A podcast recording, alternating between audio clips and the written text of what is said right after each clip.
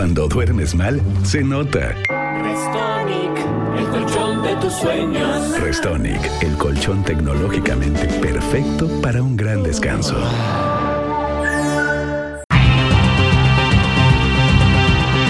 Escritores. I'm Terry Moore, and you're listening to Comic Case. Artistas. Hi, this is John Romita Jr., and you're listening to the Kamikaze Podcast. Hi, this is Mike Mignola, and you're listening to Kamikaze. Hi, this is Eric Powell, creator of The Goon, and you're listening to Kamikaze.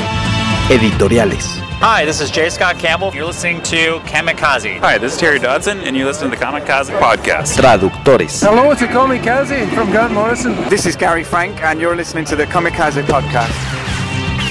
Coleccionistas.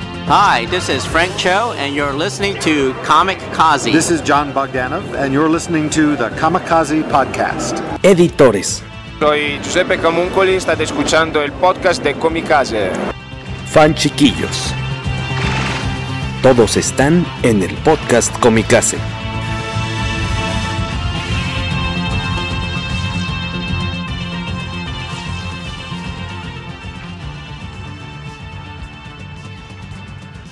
Tal? Buenos días, buenas tardes, buenas noches, bienvenidos al episodio 242 del poderoso podcast Comicase. Hoy grabando y transmitiendo a la vez en miércoles, como tratamos de hacer usualmente, para después compartir el resultado de este programa de miércoles que sale al aire jueves, viernes o cualquier otro día de la semana en Spotify, iVoox, eh, Google Podcast y Apple Podcast, si no me equivoco, y también ahí en Anchor, que nos sirve ahí como plataforma también para, para compartir este, esta propuestilla comiquera, comicasera. De este lado Jorge Tobalín, por ahí creo que anda Felicia, la gata, eh, y por ahí seguramente hará alguna aparición en especial Mandrake, que está castigado hoy, porque descubrimos que un regalo que me dio uno de nuestros queridos eh, invitados de hoy ha sido intervenido por Mandrake alias Flaco.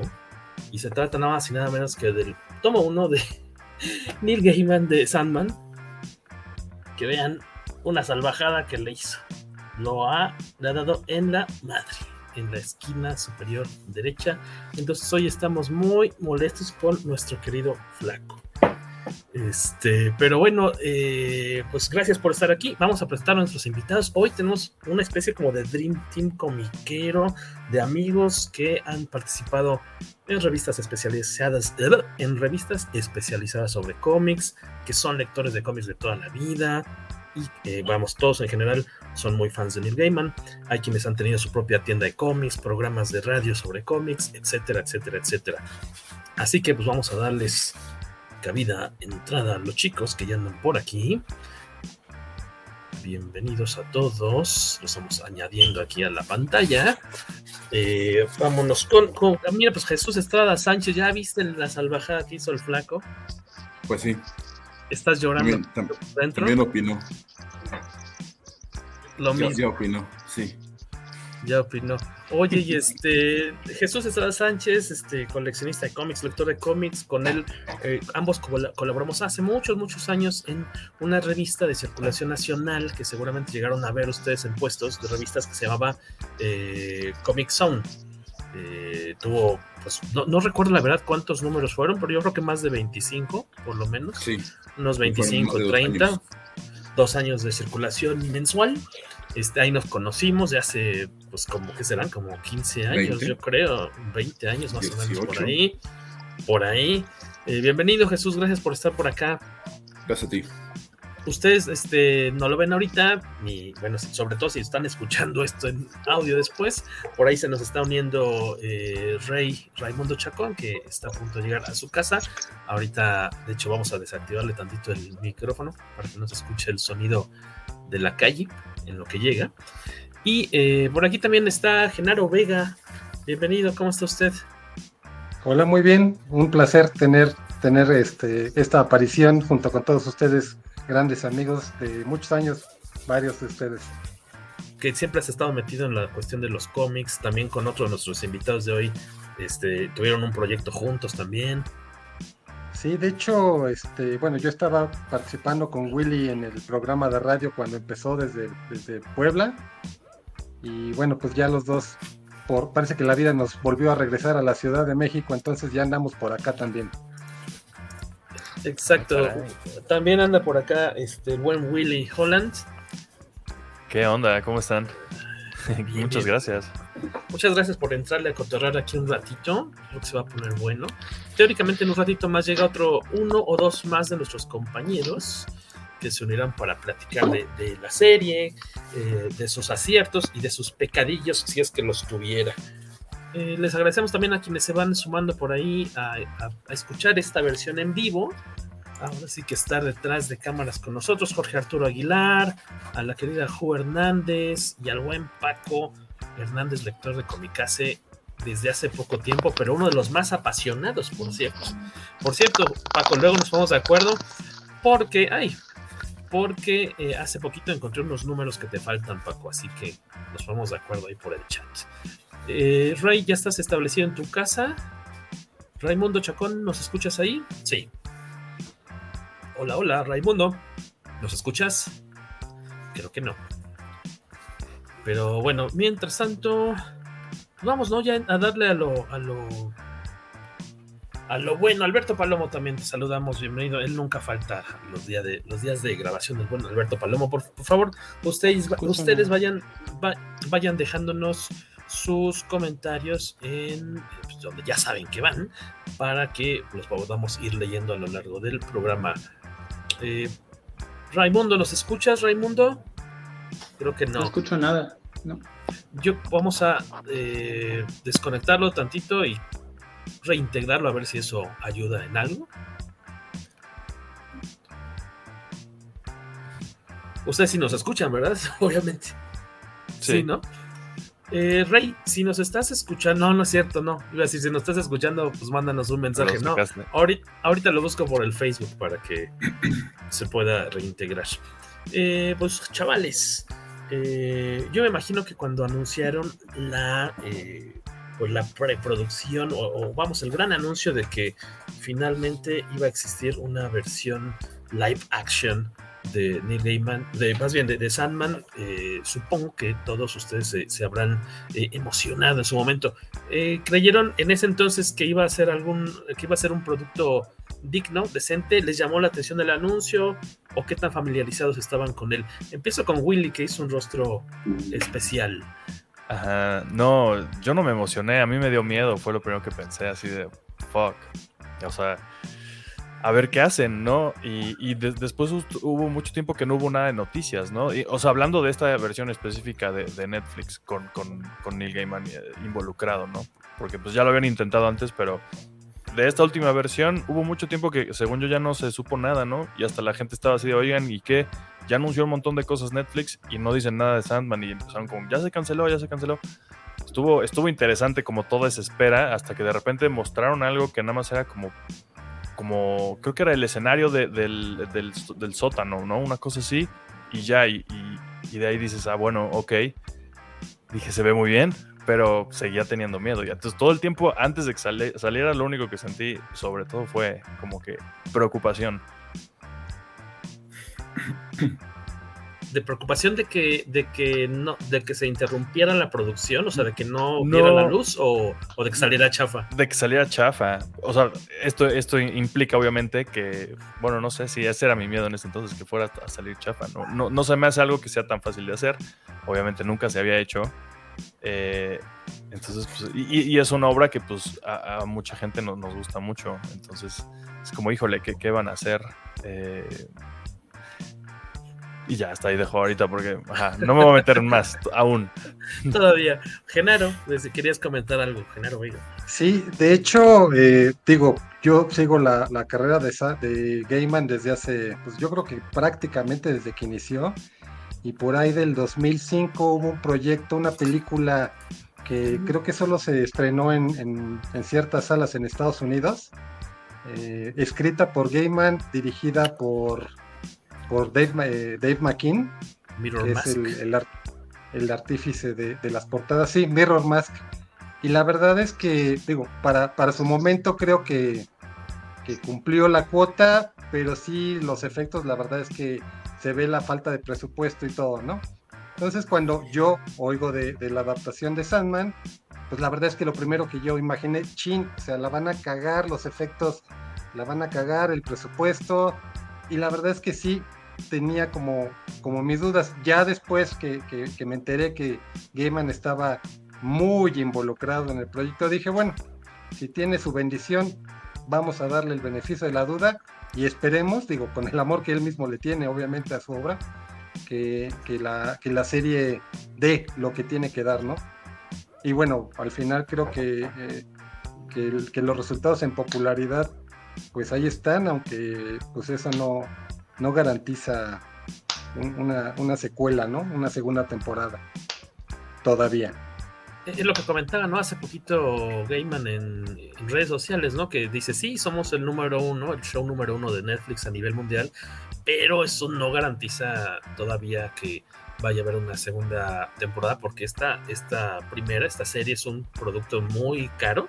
Entonces, para que nos den luz verde, necesitamos todavía que nos vaya más chido de lo que nos está yendo, porque si no, pues este, no habrá una, bueno, nunca dijo que no habrá una segunda temporada, sino que por ahí le estaban preguntando si habría, así de, oye, y si Netflix no les abre la puerta para la segunda, estaría, se podrían ir a otra plataforma y debe entender que sí, o sea que pues, ojalá no sea el plan, pero este, pero pues, es cosa de, de, esperar. Por ahí también ya se va uniendo el señor Jorge Hermosillo de todos el más pillo, eh, viejo amigo de que forma parte del equipo organizador de la mole también. Eh, intérprete en muchas ocasiones de la convención, eh, bueno, de distintos invitados. Y por ahí, para los que están en vivo, pueden ver allá detrás, en su muro, alguna parte de su colección dedicada a los personajes de Neil Gaiman, porque como sabemos, este, el señor Jorge Hermosillo le gusta vivir bien. ¿Cómo estás, Jorge? Bienvenido. Bien, amigo, muchas gracias. Perdón por la tardanza. No, está bien. Estábamos como preguntándoles, George, que en su momento cuando anunciaron esta producción, ustedes como que dijeron, se emocionaron, dijeron, ah, qué chido, o les dio miedo, por ejemplo, a Willy, dice, híjole, a mí me da cosa que vaya a ser una cochinada. Luego hubo como espacios, este, pues largos de poca comunicación con respecto al, proyecto. ¿tú, tú dijiste, ah, qué fregón, o te dio un poquito de cuscús. Yo, fíjate que eh, gracias al bendito internet le he estado dando seguimiento desde un tratamiento que hubo por allá del 94, que creo que fue cuando además Jill Thompson eh, hizo los storyboards y todo, que había un guion que estaba bastante interesante. Em, ¿Para película o para, para Película, para, película. Sí, sí. Eh, no tenía, no, no, Gaiman no estaba tan involucrado eh, como lo llegó a estar. Y por ahí justo como dicen, llegó un momento en que eh, Joseph Gordon Levitt se, se, se, involucró demasiado. Él estaba considerado para hacer el, el papel del Sandman. Y todo parecía ir em, viento en popa, pero pues también Gaiman mucho tiempo dijo que no que era infilmable, como mucha gente ha, dicho, sino que había que esperar a que las condiciones eh, fueran propicias para, poder realizar una adaptación del Sandman. Y por fin llegó el, día. Y, francamente sí, desde el, justo cuando empezaba esta con, Gordon Levitt, que ya, se, ya era trabajado con Goyer, que eh, que, también a Gordon Levitt le apasionaba mucho el personaje, la serie, pues se notaba que era una labor de amor, ¿no? Ahora eh, en esta, pues justo todo el papel que ha tenido Gaiman dentro de, de la producción, pues no es más que tal cual una labor de amor. Yo, yo leía por ahí que Gordon Levitt en un momento tenía que ver con la producción de, vamos, de este proyecto antes de que ya se amarrara y que, se separó por diferencias, como lo que ¿cómo se le dice? Este, diferencias este, creativas. Y que incluso aparentemente él iba a ser el, exactamente, que aparentemente él iba a ser el protagonista. porque, porque no le eh, no le, andaba, le andaban cuestionando la, la idea de ser el protagonista. Ah, podría ser por ese lado. Me parece que sí. Todo queda en rumores, ¿no? Obviamente. Eh, Rey, por ahí ya nos escuchas bien, ¿verdad? Sí, ya eh, ¿Cuál fue tu caso? Fuerte claro. Perfecto. Eh, pues un poco de las dos de... Sí me emocioné, porque siempre que anuncian una adaptación me emociono. pero también estoy consciente, como con los pies muy en la tierra, de que, ok, esto puede ser o muy bueno o muy malo, ¿no? O sea, pero tratar de como guardar esas expectativas hasta el momento, que sí llegó, como mencioné, mencioné hace ratito, que llegó un punto en que no había nada de información y como, y, pero supone que ya va a salir, pero no hay ni un tráiler, no hay nada, entonces fue como medio raro. Pero sí, emocionado, pero con los pies en la tierra, así lo resumiría. Creo que no, presenté bien a Raimundo Chacón porque lo agarramos caminando en la calle todavía hacia su casa. Gracias Raimundo por estar por acá, el lector de Comicase. Él tiene muchos años que lo conocemos, de que está también clavado en la lectura de, cómics. Eh, tal cual él no colabora ahorita con algún medio comiquero personal o privado, pero este, él fue de los primeritos en levantar la mano y decir, oye, yo le entro aquí a cotorrear sobre, sobre este cómic que me gusta bastante. Jesús Estrada Sánchez, eh, ¿cuál fue tu acercamiento a esta producción? Por cierto, se escucha ahí una especie como de chanclazo, que digo yo que es en casa de Raimundo, porque ya estuve muteando el micrófono de cada uno, uno por uno, por ahí una especie como de golpecito, pero según yo es de, de, casa de Raimundo. Eso, ajá. Ese, eso, ¿no? eso. Como, como un Es mi, es mi token. Ah, entonces Perdón. no lo muevas. Porque yo dije, hay alguien que, que está Perdón. nerviando a alguien y no nos damos cuenta, pero eras tú, ya, ya no te preocupes. Este, Jesús, Pues fíjate que a mí me empezaron a llamar mis cuates sabiendo que me gusta mucho Gaiman y que soy fan. Y me decían, ¿ya viste que va a salir Sandman? ¿Ya viste que va a salir Sandman? ¿Qué opinas? ¿Qué te parece? Y me pasó como a Willy, me asusté y, y este, pero se me quitó el susto luego, luego porque pensé, es su juguete y él puede hacer con él lo que quiera. Y entonces dije, como, como Sheldon dijo de, de Star Wars, pues lo voy a ver este, y juzgaré la manera en que Gaiman nos va a querer desilusionar. Y entonces, pues así fue mi acercamiento a esta serie de Netflix. perfecto. ¿Cuántos años se publicó, ahora sí que pues la, la- la corrida de, de Sandman, George? ¿Qué son? ¿Cuántos años, Jorge Fueron- Hermosillo? ¿Me escuchas ahí? Siete, Son como más o siete menos. añitos. Redondémosle a siete. Aquí en México nunca se había publicado el cómic eh, en español, este, hasta hace como que serán unos cuatro años más o menos por ahí que lo trajo Televisa, este, que después se volvió muy buscado ciertos números, no me acuerdo si el tomo uno y creo que el, el cuatro, algo por ahí me acuerdo. El, Eh, el 1 y el 2. La casa de la uno muñeca es la que más, la que más pedían. Y se iban a unos precios bárbaros luego, ¿no? En subastas y... Me, me acuerdo muy bien cuando fue esta... ¿Cómo te se llamaba el evento, Genaro? De, de- el evento de Televisa, que era una como feria, expo de cómics, que eran Sí, estos la que fue en el. Palacio de los Deportes, ajá. Pues, no, Exacto. pues de hecho, de hecho creo que era una feria de remate del cómic, pero sabes que empezó en el en el Palacio de los Deportes y luego se fueron un par de ediciones al, Al claustro. a Sor Juana, al claustro al claustro. Juana, exacto. Yo me acuerdo que llegaban los, ¿cómo les dicen? Los pallets, ¿no? De, de cómics de Televisa y el, un- el- el- los primeros tomos de, de Sandman volaban, se los llevaban luego, luego, porque aparte tenían un descuentazo y luego los veías revendidos al, a cinco veces más, ¿no? Triple, sí, claro.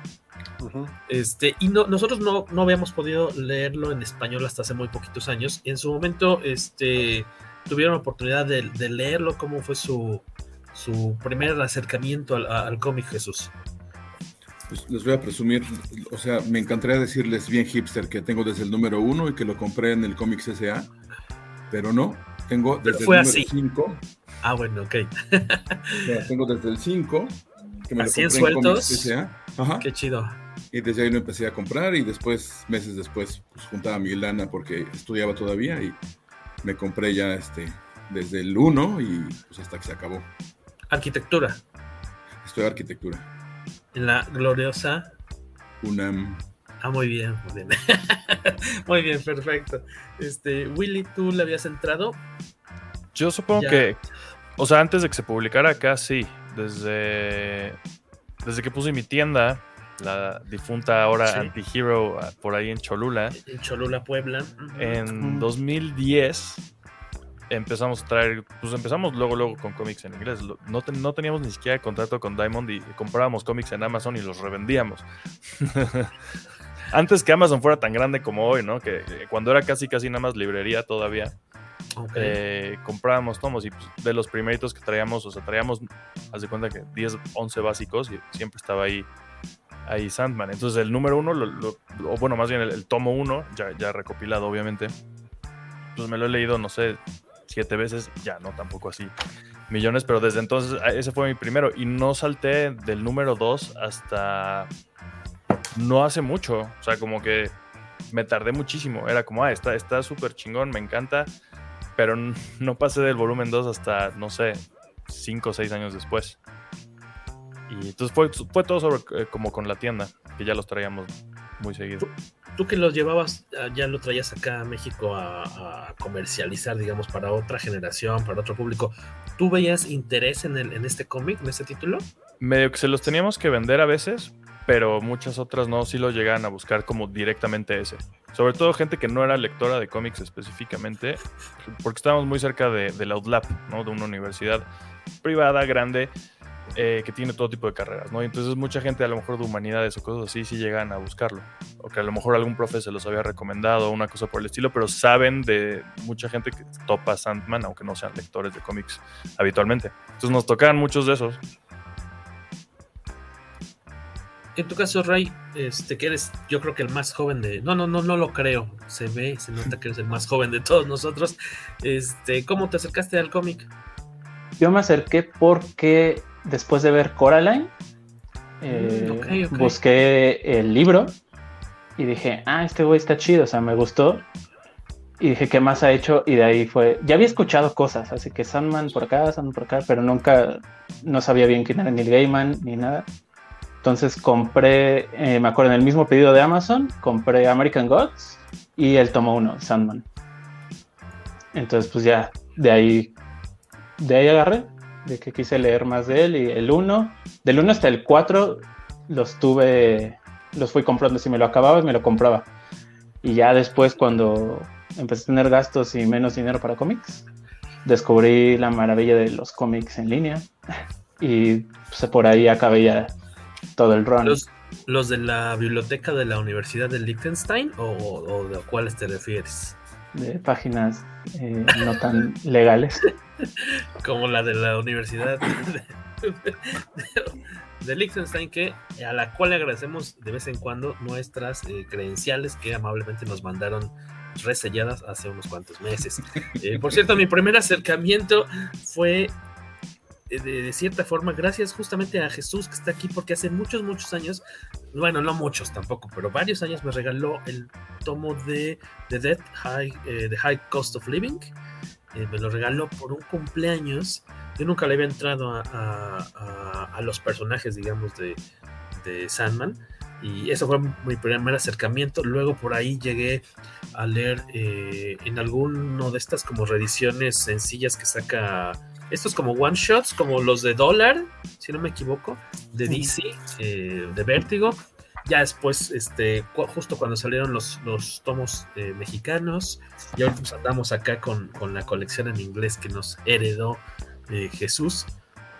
no, no, todavía no le he podido entrar muchísimo, pero al menos en mi caso la serie sí me, sí me picó como la curiosidad de decir, ah, en la serie me gustó bastante lo que se ve, seguramente el cómic está mucho más chido eh, quiero, o sea, sí, sí, al a mí sí me fue como un imán, no voy a decir que de ventas porque me obsequiaron los cómics, pero, pero sí, sí quiero entrarle acá eh, grosero. Eh, nos dice Paco Hernández que él pudo leer parte del número 1 durante la DC Fandom del año pasado, ya que pusieron varios cómics gratis en la página del evento. Y tú, George, este, creo que de hecho, si no me equivoco, tú tienes, tu, tu tesis fue sobre Gaiman o algún, algún trabajo. Específicamente Brief Lives, el séptimo tomo del Sandman. También mi, acercamiento fue, digamos, a través de cómics S.A., pero de manera más personal, eh, porque Fernando Certuche era muy buen amigo de, un primo y le empezó a prestar los cómics del Sandman. El primero que agarré fue el Season of Mist, eh, cuando acaba de salir el, el, TPB. Y creo que fue 92, 93. y pues evidentemente un, niño de esa edad eh, no habría haber estado leyendo esas cosas, pero como no había supervisión adulta, pues eh, de ahí me, clavé, empecé a pedir prestados ya en orden cronológico y, ya como fue saliendo después, yo de comprar me tocó a partir de del Game of You, por ahí, algunos del Game of You, eh, individuales hasta el 75. Y eh, pues sí, ya después uno se mete a la academia eh, y empieza a ganar dinero. Entonces justamente sí, mi, tesina de licenciatura fue de, sobre el Sandman. Sacaron antes te sacaron antes que antes que a Yolet o, ¿quién, quién, te Gabito fue el, sí, fui, de los primeros que, me perdí esa generación. Lolita Cortés no lo pudo defender bien no hubo manera. lo tuyo son las rancheras o como qué género te acomoda así cantaba covers del, del general antes de que fuera popular. Covers del general ok. Dice Alberto Palomo, mi sobrino de, mi sobrino tenía 18 años, me dijo del cómic que el arte estaba bien feo. Me dijo que le gustó más el cómic de John Blood. Desde ese día no lo reconozco como, como sobrino. Sobre todo aparte John Blood es de Layfield, ¿no? El de, de Layfield. De Layfield, así de pacho. Que de repente sí, como que el, arte de Sam Keith cuesta mucho, ¿no? particularmente en, en, en, el Sandman. Eh, e, ese panel de, John Constantine saliendo de la, de la puerta con, con unas piernitas como de 20 centímetros y, prácticamente tiene el arco de la puerta aquí y sale como si nada. A, Sam Keith como que le costó trabajo adaptarse. Oigan, ya que nos comentaron, pues cómo fue más o menos, eh, qué tanto amor le tienen al título, qué tan, desde cuándo lo leen, o si tiene poquito o mucho, pues pasemos a, tal cual a, eh, la serie. Eh, ¿Se les tocó aventársela de una sentada o dos, o fueron en dosis pequeñas como les recetó el doctor Willy Holland? yo, yo, soy, yo soy anti, anti binging me, choca este modelo de Netflix de sacar toda la temporada de un solo madrazo. Viva HBO y Prime y las demás que van sacando cada semana y nos dan chance de irlos platicando y, que los que chambean, bueno, los que tienen, trabajan en oficinas, pues tengan el tiempo de verla, ¿no? Eh, todo ese tipo de cosas súper apoyo ese modelo de cada semana. Entonces este me lo eché, no cada semana, fueron más bien como en de dos o tres, pero dejaba muchos días en medio. Hoy la acabé de ver, para que tengan esa idea. Entonces sí, yo me la eché así como, como muy relax. Sus, ah, perdón, perdón, Genaro Vega. Sí, gracias. De hecho, este, sí, yo un poquito comparto el sentimiento de Willy y la verdad es que cuando salió dije, me la voy a echar de fin de semana, pero la tenía yo tan, la, estaba esperando con tanta ansia que dije, no, me la voy a ir chiquiteando y también yo solito me fui dosificando, a ver, un día sí, un día no, un día sí, un día no. Y eh, bueno, entre eso y otras series que ando también por ahí terminando temporadas, ¿no? The Boys, este, Better Call Saul y todo esto, pero sí, justo la terminé yo debe de haber sido el lunes y apenas ayer me eché el capítulo doble de el último, el sorpresa, y qué chulada también, chulada. Rey. Yo igual, cuando me eché en cuanto salió, bueno, a primeras horas de la mañana del 5 de agosto, vi el primero, pero es la única vez que agradezco tener que salir a trabajar porque dije, ok, así no me la echo toda. Y sí, porque dije, llevo tanto tiempo esperando, no voy a estar, este, echármela toda en un día y después esperar quién sabe cuánto, ¿no? Entonces, eh, vi uno un día, al siguiente día creo que vi unos tres, así, y fui alternando con, porque también ando viendo Paper Girls, entonces la fui alternando con esa, y sí, tardé como cinco días en acabarla toda. Y bueno, y el nuevo, ¿no? Lograste cierto autocontrol, ¿y tú, George? Ay, me volví como Lolita Yala, ¿no? Como estaba viendo Transformer. ya salió, ya se fue. Jorge Hermosillo. yo, yo no tengo autocontrol, eh, definitivamente.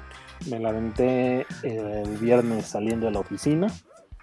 la acabé de ver y ahorita ya voy en la segunda vuelta, que esa sí me la he ido chiquiteando. Em, eh, porque sí, no, sí me, me, enganchó. O sea, era de, bueno, vamos a ver qué tal. Eh, porque, por ejemplo, con American Gods yo le tenía mucha fe y, y pues no, nomás no lo logró conmigo. Entonces dije, bueno, vamos a ver qué tal está el primero. Y después fue, bueno, pues sí, vamos a ver el segundo. Y así hasta, hasta el 10, el, sábado en, la, mañana. No dormiste esa noche, obviamente. No, no, no, no. Porque sí, sí me, sí me dejó queriendo más. Y, y el último, igual, eh, curiosamente había tenido, tuve una reunión con alguien de de una agencia que maneja Warner, que me dijo que, había, que habían sacado ese episodio en ese momento. Entonces, igual acabé la, la jornada y a verlo, ¿no? Como, como el meme de Malcolm, ¿no? Míralo como las bestias comiendo, este, atascándose con toda la temporada. No que el señorito Willy me las llevo una por una. Oye, Chuy, este, creo que me faltas tú y Genaro, ¿no? De que no han comentado cómo le entraron a, así dosificada o así de dejarla. A, mí, ahorita que, hablabas de, memes, a mí me pasó como el meme de Spider-Man cuando está con sus binoculares y que, dice, y que se los pone y dice, guácala, qué asco. A ver otra vez. Así fue como la vi.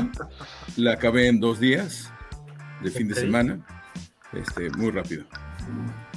Y Genaro. Pero así, así fue como el meme. De, hecho, te, comentaba yo que me sucedió parecido a Willy, sí me la fui como chiquiteando, pero ahorita que, que, dijeron que ya, ya van por la segunda vuelta, de hecho yo quiero empezar a hacer lo mismo, pero ya tener como el comparativo, ya hace mucho que no, no, no vuelvo a releer yo mis tomos, pero sí hay como escenas desde el tráiler que dije, no mames, ese es el cuadro tal cual, este, está poca madre. Entonces lo que quiero hacer es volverla a, revisitar este, la serie en papel y, e irme clavando como, como un análisis cuadro por cuadro, que bueno, obviamente en muchas series de, cómic te, ubicas la referencia, pero aquí yo creo que fueron como muy minuciosos para darle esos bocaditos deliciosos a los fans que, que ubican perfectamente este, y hacer como un, quiero pensar yo que hacer un pequeño homenaje pues, a los artistas, ¿no? En este caso de, la primera este, temporada que cubre más o menos los primeros dos tomos de, la serie. ¿Qué tanto es tantito, Willy, de en cuanto a tú eres fan de que te presenten estas viñetas que dices, ah, no, ahí va otro meme, el de Leonardo DiCaprio, el de, ah, yo lo reconocí, ese sé de qué número es y quién lo dibujó y qué año salió. ¿Te gusta ese tipo de, detalles o, crees que no es necesario? Digo, porque de repente nos han tocado ver películas que son casi la traslación página por página 300 sin City, que dices, ah, está chido, pero que luego a la larga podría cansar. Dices, otra película que es igualita que el cómic, mejor me voy al cómic. Sí, para mí está, está bueno que haya, que haya guiños y a lo mejor que sí estén exactos. O sea, que de repente veas un Spider-Man tirando la basura a su traje, ¿no? Dices, ah, ese era para mí, a huevo, gracias. E, exacto. Y entonces acá, pues pasa, y, pero me pasó mucho más con los diálogos. O sea, que yo así de, a ver, porque acababa de releer el, primero. Y yo, ese es exactamente el mismo diálogo, palabra por palabra, el que tomo en inglés, ¿no? Entonces, eso eh, me fijé un poco más en eso, porque también los visuales, pues no sé si entraremos más en tema de eso, pero sí siento Que, que, están pues, se ve, se ve como una serie, no se ve como una cosa sacada de un viaje de ácido como los cómics, ¿no? Un poquito más. Eh, ahí yo, eh, entrando un poco más ya en, materia, yo pondría como pero de la serie un poco eso, que, en los cómics sí se ven muy diferentes a otros cómics, o sea, por más que sí son de la época, vienen de, de, toda esa escuela ochentera, siento que sí tienen su propio, su propio lenguaje y desafían cosas, ¿no? De repente van volteando las páginas, ¿no? Y vas leyendo de repente, vas volteando el cómic para seguir leyendo, y la serie se ve como una serie. Entonces, me gusta cuando están haciendo una referencia, también tanto visual como, como con, diálogos, pero sí siento que se queda un poquito corta por momentos, pero lo agradezco, es como, ah, gracias, eso es para mí, chido. Pero te refieres a que se queda corta en cuanto a la propia limitante de la, del formato? O sea, pues es que no se puede, o sea, no puedes girar la tele. No, no, no tal cual eso, pero por ejemplo, que, que, que, Dream se vea más como un güey que como un ser ahí eh, espectral, ¿no? Para mí este, el de la serie pues, se ve como un vato, ¿no? Un vato ahí de arqueto. Eh, entonces, los visuales, pues, aunque sean referencias visuales medio directas, pues paras a un vato de arqueto ahí, no se ve igual que una cosa ahí que no tiene forma, ¿no? Eh, como, como, a veces en el cómic. Entonces, más bien eso, que, como que no machea tanto el look de la serie, que pues, tiene ciertas limitantes. Pues no, no es que no lo puedan hacer, sino que decidieron tener un lenguaje visual específico y se ve como una serie, con bonitos efectos y se ve linda. No, no, no, no creen que no, no, no creo que se ve linda, pero se ve muy diferente a, obviamente el, el, look del cómic. Eh, rápido, un saludo para Aldo Iván Espinosa, el poeta del cómic, uno de mis eh, colaboradores favoritos de Comicase, que tiene un rato que no escribe, pero aprovecharemos para quemarlo públicamente aquí. Ah, por ahí tenemos como una licuadora o una revolvedora de cemento en el fondo de alguien. Exactamente, esa mira. A alguien le están haciendo su licuado para cenar. Su lechita y a dormir. Aldo Iván Espinosa, los voy a ver en mute porque no he visto todavía la serie. Entonces no se va a enterar Aldo de que le estaba reclamando que nos tiene abandonados desde que es este socio de una exitosísima tienda online llamada eh, Cabina Intergaláctica. Si no me equivoco, no le estoy cambiando el nombre, querido Aldo Iván. no lo sabrás porque está en mute. No lo vas a ver, no lo sabremos, pero pueden buscarlo en Facebook porque él está en mute y hace bien. Este. Eh, decíamos, perdón, me perdí ahí un poco por estar leyendo el, saludo del poeta del cómic. Nos dice Alberto Palomo que él es fan de los monos de acción y yo quiero. No alcanzo a ver qué dice. Yo quiero un monito de Morfeo, dice. No lo dudes, man. O sea, no dudan en anunciar los monos acá. Y me imagino que los irá a sacar McFarlane Toys, tal vez. O sea, los más nuevos así de la serie, ¿no? Sí, estaría chido. El DC Direct que había estaba bien bonito. ¿Es de la misma serie de John? En la que sale John, este, el que tienes tú allá en la oficina. ¿O quién lo tiene? ¿John Constantine? Constantine, Constantine. Yo prefiero Constantine, pero bueno. Ahí, ahí nos muestra Jesús unas figurillas de los Endless muy chulas. Están bien bonitas, es el décimo aniversario. Y había una edición en Pewter mucho más limitada. Ah, órale. ¿Esa es la otra? Ah, bueno, no es la misma. Dije, aquí está la, de Pewter. Exactamente. este, nos pregunta... La, tengo, pero en la oficina. ah, muy bien, muy bien. Dice... Eh, perdón, Genaro, ¿tú quieres comentar algo? Ahorita que Willy Sí, de hecho, ahorita, ahorita que comentó... Ahorita que comentó Willy esto de, del güey de Arqueto, no sé, no sé qué sentir al respecto de, digo, finalmente todos aquí somos fans de cómics o, de Gaiman y seguramente toda la gente de, que escucha el podcast pues es algo relacionado. La serie no sé qué tanto fue como pensada para solo fans o para un público mucho más amplio, porque amigos míos que he visto en redes, he visto comentarios de, y ese, ese, ese, ese emo, ¿qué pedo? O sea, ya la época emo ya pasó, este, como que no los engancha, entonces no sé si, si la traducción, aunque en, muchos eh, casos los capítulos como que obviamente les dieron su, su refresh a, la época actual, pero no sé qué tan, qué tan válidos son todo, toda esta narrativa, toda esta eh, este mundo de fantasía en, un, en el mundo de hoy. No, no sé si, si tiene cabida o no, eh, no sé, no sé, me, entró como esa duda existencial. Y, por un lado, lo entiendo, pero por el otro también me emputa leer este tipo de cosas de no, ese emo, ese darquero, ese, gótico. No, Se lo madre de la glorieta de insurgentes. sí, no, no puedo con eso. ¿Y, y, y qué le responden aquí a Genaro que comenta esta, esta duda así de si iba dirigida a uno, o sí, obviamente iba a un público mayor, ¿no? O sea, si se pueden llevar de paso al, al público comiquero, pero pues cuántos, o sea, sí, seguramente es muy, un cómic muy querido, ¿no, George? Muy querido, con seguramente cientos, no podría decir porque no tenemos las cifras de venta, pero suponemos que algunos cientos de miles tal vez de lectores a lo largo de su edición, de su, ¿no? pero obviamente siempre el, público de Netflix siempre será mayor, ¿no? A fin de ha tenido una, una longevidad que, que muchos cómics quisieran, ¿no? Eh, Mucho prestigio. ¿no? eh, muy, muy, muy, poca, muy, muy pocas series, muy pocas historias han tenido estos tirajes ¿no? y tantas ediciones diferentes. Eh, es de los pocos cómics que he visto con ediciones anotadas, por ejemplo, ¿no?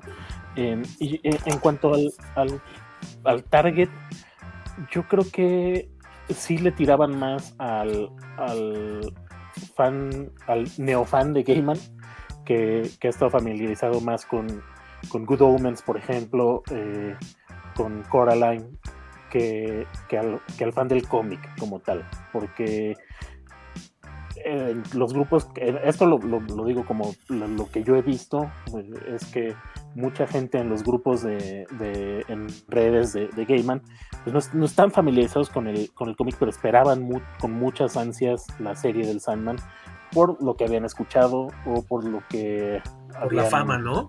Leído. Ajá, y por ser Gaiman, ¿no?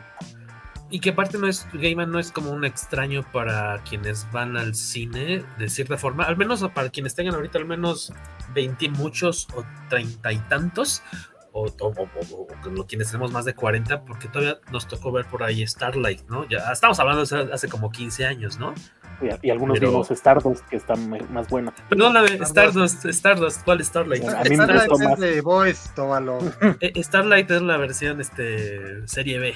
Ajá, sí, sí la, es la de de Asylum, ¿no? La de, bajo, la de bajo presupuesto. sí, sí. sí, perdón, Stardust. ¿Qué, ¿Qué, es este para pantalla grande lo primero que salió de él? ¿Salió Stardust antes que Coraline? Sí. Y ahí se va, ¿no? Sí. Yo creo un par de Pero años. por poco. A, a, nivel global, porque como decía Genaro, eh, Mirror Mask fue mucho antes, ¿no? Pero no tuvo una distribución. La máscara del espejo, algo así, la tradujeron, me parece. Que aparte por ahí leíamos, ¿no? Una entrevista de con este McKean que dice que él mismo así dice, no, fue un desastre esa película, así que de, fue una pesadilla y que de plano no le gustó el resultado. Yo recuerdo haberla vista en alguna proyección en el Circo Volador, me acuerdo, en un festival. Es que era, yo creo que más de cine club. Ándale. Nos dice Diana Isis que leí por ahí que trataron de ponerle película pupilentes y peluca a Morfeo, pero se veía demasiado extraño, no era natural y le daba dificultades al actor. No sé que este, bueno, no decimos que sea falso, pero más bien no, yo no, no estaba enterado. El, el, el latió Tom Storage como el personaje, creen que por ahí le echaba muchos este, aplausos. Hay un video en el que le dice, le suelta ciertas alabanzas este, Patton Oswald le dice, oye, no manches, así de, te luciste con la voz, dice, le, le, aplaudió mucho el manejo de la voz a, a. Tú, Jesús, ¿qué querías comentar al respecto? Pues, pues fíjate que de todo el, el, elenco que ha aparecido hasta el momento, me parece que, que él sí es, así es Morfeo, que así es el personaje. Y los demás, pues ahí tengo ahí, pues la verdad, no, nada, nada me gustaron, bueno, excepto esta eh, una chica, no me acuerdo cómo se llama, se me olvidó. Ahorita les digo, pero Sadman sí es él. él ¿Qué, sí ¿qué es. personaje es la chica? Este, se me olvida, ahorita, ahorita les digo, porque este, se me olvida cómo se llama. Es. Te agarramos no de bajada. Me agarraron de bajada. Ah, era esta um, Lita Hall. Ah, okay. Lita Hall. Muy guapa la mujer. Pero aparte te gustó cómo actuó aunque no actuara, no importa. ok, ok.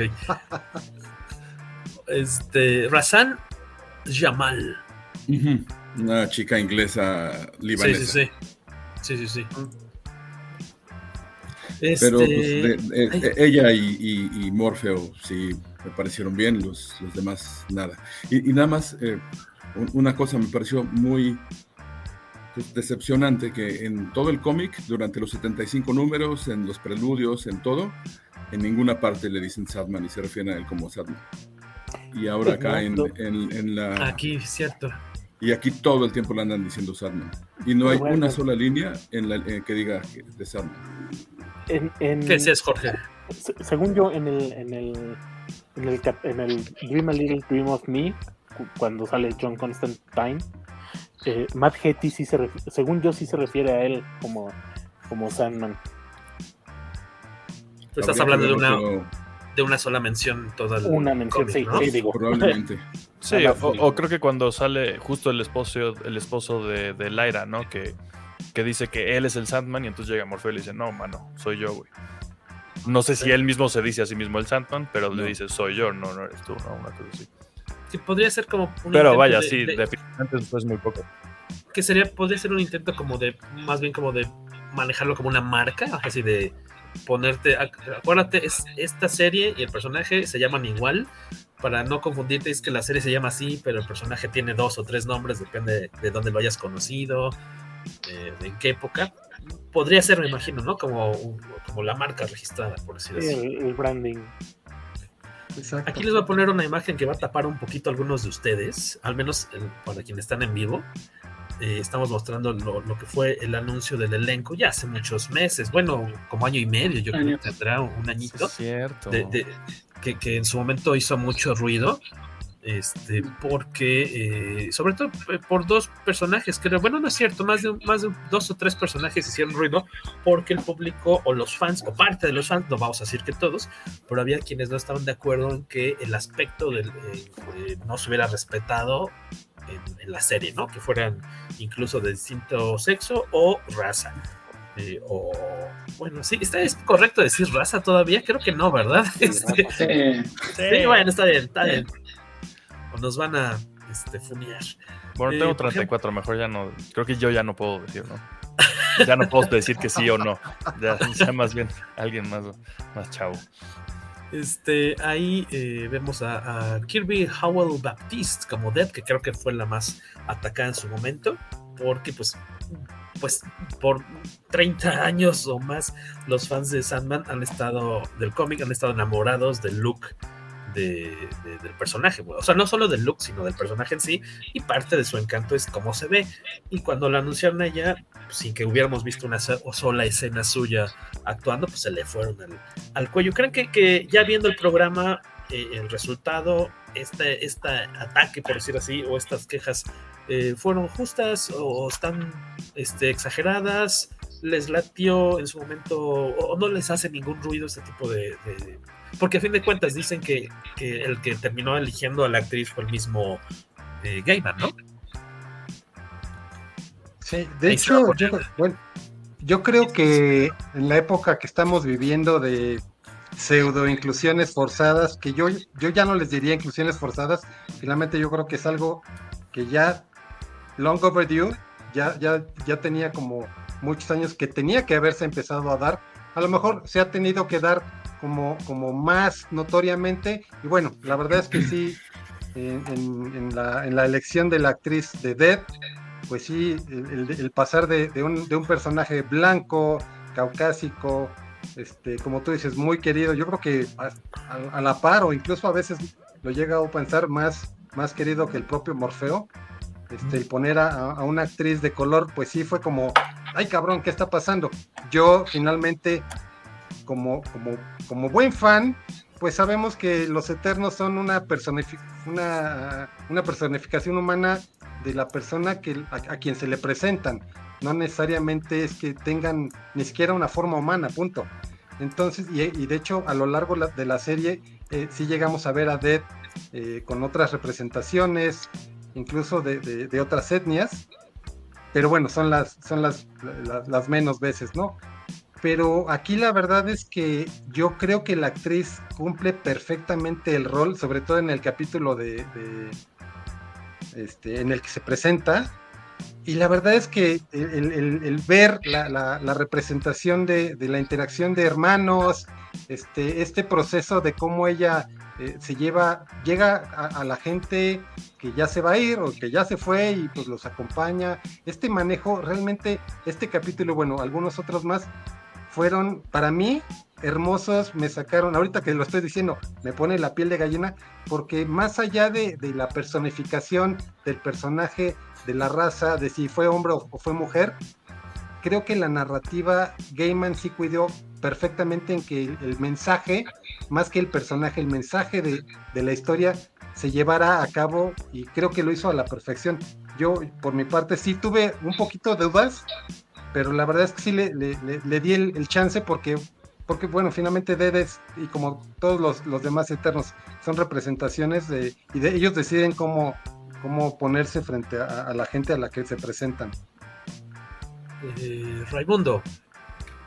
Eh, efectivamente, o sea, yo puedo entender como fanático que quieras lo mismo que has visto durante varios años y te gusta, trasladado a la pantalla.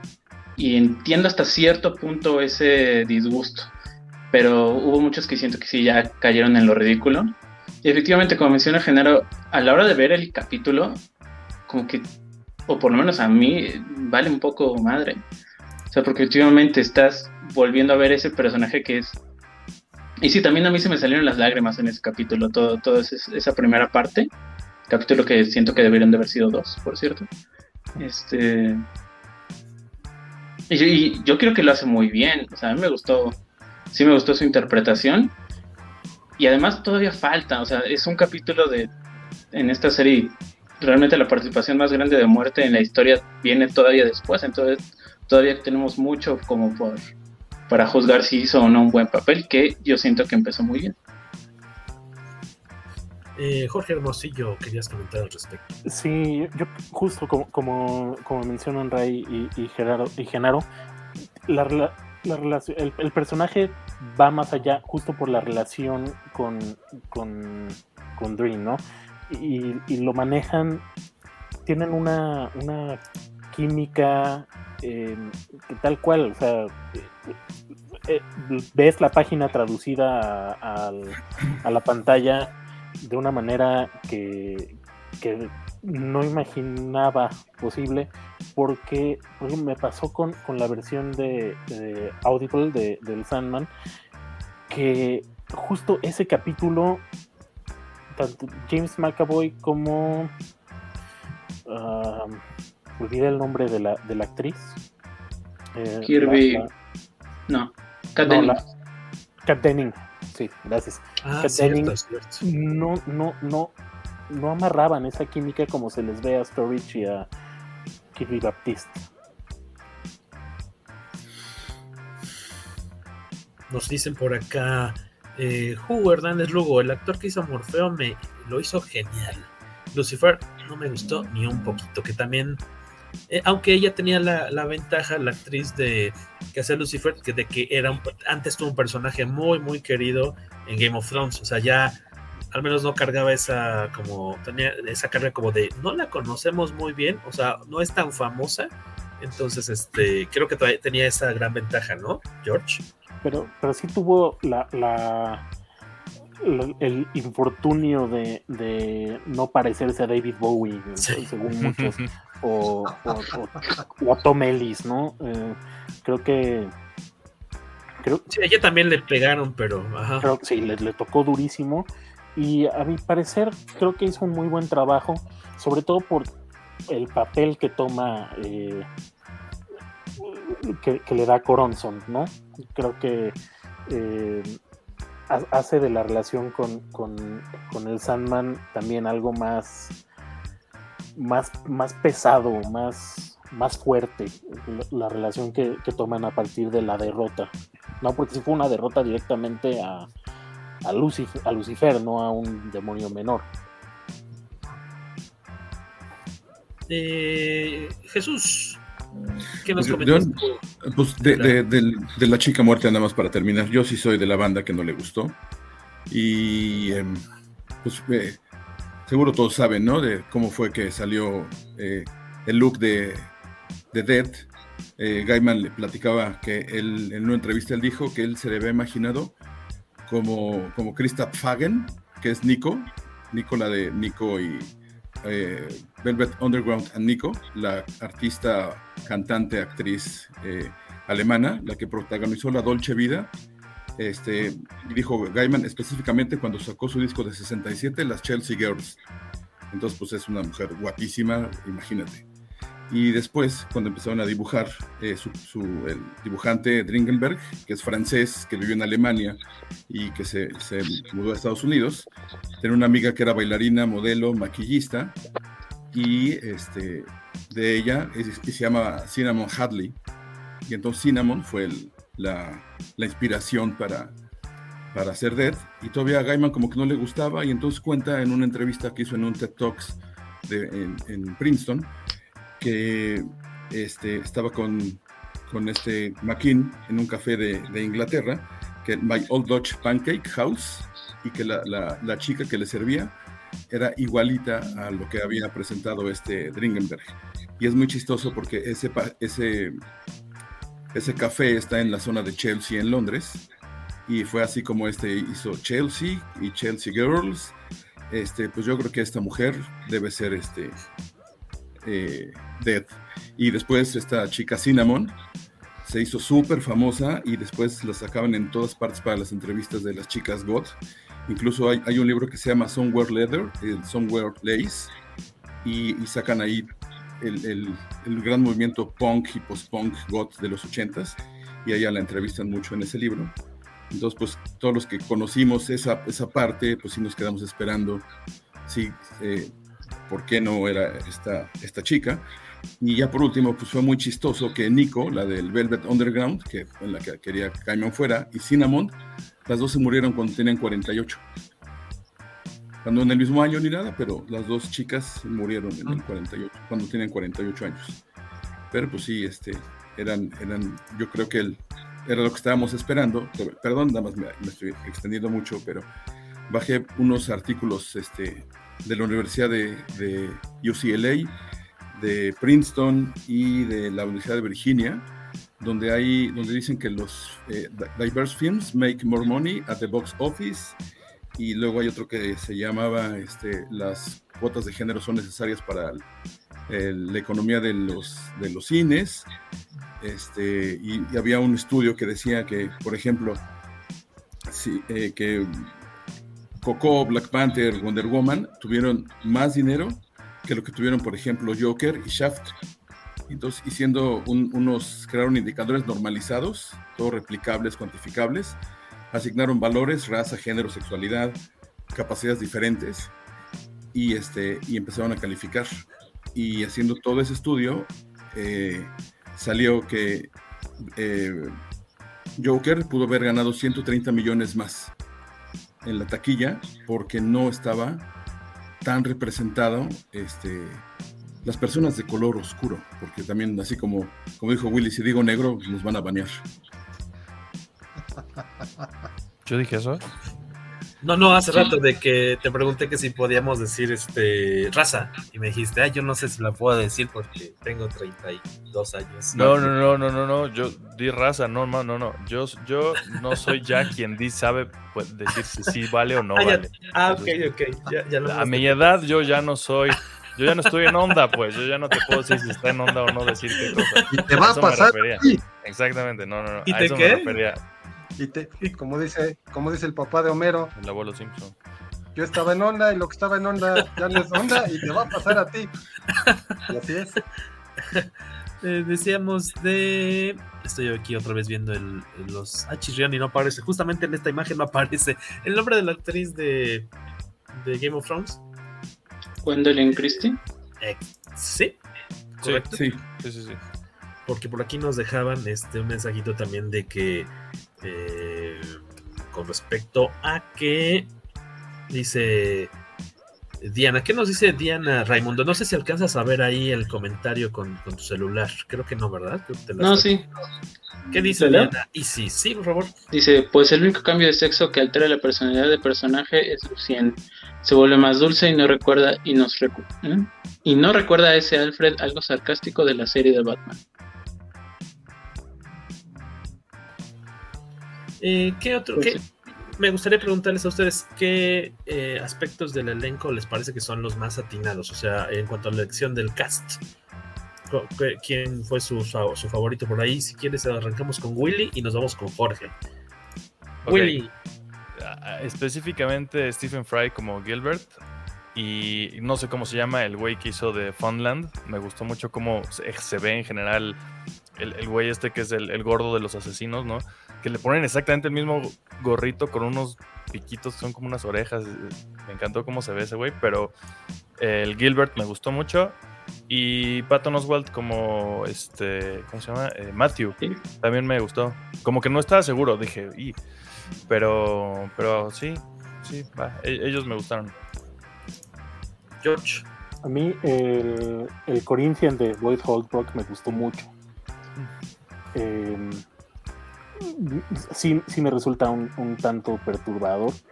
Eh, el Merv de, Mark Hamill es una maravilla, pero pues Mark Hamill haciendo voces no, no, no creo que tenga falla. Y creo que el, el, que, el, que más se, metió de, de, alguna manera eh, a la fuerza, eh, Mason Alexander Park, también me gusta me gustó mucho cómo trabajó a Desire creo que creo que sí también deja ese ese ese mal sabor de boca de, de, de haber eh, de, de, ver sus, sus su, su, lo, todo lo que trama pero mal sabor de boca, o sea, ¿no te gustó o cómo? No, sí, sí, sí. El, el personaje, el personaje ah. sí te causa ah, okay, esa, okay esa tirria, digamos, ¿no? Ajá. ¿En tu caso, Rey? Eh, igual me hizo Alexander Park como deseo, que de, igual todavía participación pequeña, falta mucho por ver. Y sí, eh, el Corintio para mí fue creo que mi parte favorita. Sobre todo porque cuando yo empecé a leer, lo que más escuchaba de villanos y villanos de Sandman era el Corintio. Y cuando vi que salía poquito en, en Doll's House, dije, ah, pues hubiera estado más chido, a lo mejor que sería más. Entonces sí me gustó como que desde el principio de la serie ya lo, lo estuvieran metiendo. Y sí, para mí fue mi parte favorita de, del cast. Eh, en mi caso me acuerdo que yo creo que mi capítulo favorito, no, no, no saltándome un poco la cuestión de, del elenco, este, es el, el, que sucede en la convención de cereal, ¿no? Así está de, oh, está buenísimo. Y obviamente eh, el que también dicen, por ahí escuchaba, dicen, ah, este episodio de la cafetería parece un episodio como, como el ambiente y el tipo de trama, dicen, me recuerda como un episodio de la dimensión desconocida, pero de los chidos, ¿no? Así dices, no, pues sí, claro. O sea, ¿qué pasaría si un día en una cafetería unos extraños se encuentran con un cuate que tiene estos poderes y y, y pues eh, empiezan a decir la verdad, ¿no? Todos. Es, está bastante efectivo ese episodio y el, del, el de los asesinos seriales en la convención y está de, de, miedo. Por ahí Jesús nos decía el nombre del actor que es Fonland, ¿no? Que también está de... de Danny Rain se llama. Muy, este, parece que quiere ser como un personaje medio tierno, pero es, este, atemorizante a la vez, ¿no? Es un, un monstruo ahí. Muy, muy, muy cañón. Eh, en tu caso, este Jesús, nos comentabas que no, no, bueno, ya no, no fuiste fan de, de la actriz seleccionada para, para Dead. ¿Alguno que sí te haya latido mucho, aparte de Storage? ¿Tu segundo favorito? Eh, eh, Lyra Hall y este y Abel también me gustó mucho. Abel. Que sale poco, sobre todo en los primeros dos episodios, ¿no? Por ahí. Uh -huh. Sí. ¿Y sí, en tu caso, Genaro? Sí, me gustaron. De hecho, a mí me encantó el personaje de John Dee, el que interpreta a David Tulis. Se me hace que tiene un desarrollo desde que lo vemos en, en, su aparición hasta este capítulo de 24 horas en la cafetería. O sea, me parece que fue una, una decisión no solo atinada, sino que eso es, eso es algo de lo que rompe el molde con el cómic. Por ahí también llegué a leer comentarios de ese es el personaje que menos se parece, porque en el cómic parece un zombie descarnado y, y, que se está cayendo a pedazos, pero la verdad es que el, el, el mundo del cómic es una traslación de sentimientos, de emociones que, que, tiene que llevarse a la pantalla de otra manera y creo que la, la elección del personaje, del actor, fue maravillosa y ese capítulo en, en, particular justo es lo que yo iba a comentar en su momento, lo que acabas de decir, que parece un, un capítulo de Twilight Zone que incluso podría ser, ni siquiera, o sea, aunque es de Sandman, podría ser de cualquier otra cosa y sería una, un maravilloso capítulo sin ningún contexto, punto, es una historia. Y, y, Gaiman, pues finalmente es en lo que se ha hecho famoso, en contar historias, historias que te atrapan, sean lindas, sean trágicas, sean terroríficas como este, o sea, es, es un capítulo maravilloso. Y por el otro lado, hay algunas cosas en las que, de, esa serie, en las que ustedes hayan, le hayan notado como las costuras o detalles que de plano así no, no le hayan, ustedes piensen que no, no le atinaron al menos a lo que esperaban de esta, esta producción, alguna quejilla por ahí. ¿Qué, qué, qué hashtag no le salió? Ray. Eh, a mí lo que me saltó un poco, justo como mencionaba hace rato, del episodio, este, ¿qué es el 8? Cuando aparece muerte, o 7. Bueno, ese, que, que siento que deben ser dos capítulos. Eh, porque pues, después va el muy apresurada la muy apresurada la trama o, piensas que daba para mucho más pues más no sé porque o sea se sienten como dos capítulos en uno sin que nos lo hayan dicho explícitamente como con el que salió hace poquito. Y los, el, sobre todo el último capítulo, ahí sí siento como que va muy a prisa. O sea, sí, sí está todo lo que está en el cómic, este, como le pasa el, Vortex a, a Unity King y todo eso, pero yo siento que al final como que es como, chale, ya se nos va a acabar el tiempo y va muy, muy rápido. Ese detalle eh, como que ya no, no me latió tanto se les fue el ritmo. Ahorita con respecto a lo que decía Genaro de que Gaiman tiene estas historias que pueden ser sueltas y de distintos géneros, ahorita me vino a la mente este episodio que también disfrutamos mucho, el de la taberna, ¿no? Este personaje que le juega al vivo a, hacer un pacto con, la, con, el, eh, con el amo de los sueños y este, pues tiene una vida de ya que serán los 200, 300 años, ¿no? Y, no y pareciera que a pesar de que tiene unas rachas en las que ya perdió todo, él aún así todavía no se cansa y le, y le quiere seguir viendo por dónde sacar provecho a, la, a, su experiencia. Ese episodio también nos gustó bastante y creo que podría ser un, no diría que ya una película solita tal vez, pero pues sí un, un, un programita ahí como unitario, ¿no? Una, un episodio de otra cosa pues medio como también lo que este sacaron ahorita al final. Perdón que, me metí. Pero sí, sí, sí, claro, claro. Con este capítulo 11 que pues son... E, es, se siente antológico. Sí, sí, sí te amarran un poquito del personaje de Morfeo en el, en el último, pero pero pues son, son, son como estas historitas que, nos encontramos por ahí, ¿no? De repente. Entonces, me estaría bien interesante de ver si, si, si siguen haciendo estas cositas que a lo mejor e, en, en, siguientes temporadas, si es que va a haber, Em, se coman algo, que, tengamos una de estas historias chiquitas y nos lo saquen en, episodios bonus después, estaría, estaría interesante, estaría bonito, según yo. Incluso deberían sacarlos sueltos, no así pegados como si fuera uno de una hora. Siento que. Cada uno con su propio. Yo creo que es mercadotecnia que los hayan pegado, pero ajá. Si, si, yo estuviera trabajando en Netflix, mi propuesta sería entre temporada y temporada, para no dejar a la gente esperando dos años, mete de sorpresa eso, un capítulo doble de 40 minutos cada uno. Una hora y media, una pequeña peliculita de capítulo doble para que haya este, ese como interludio.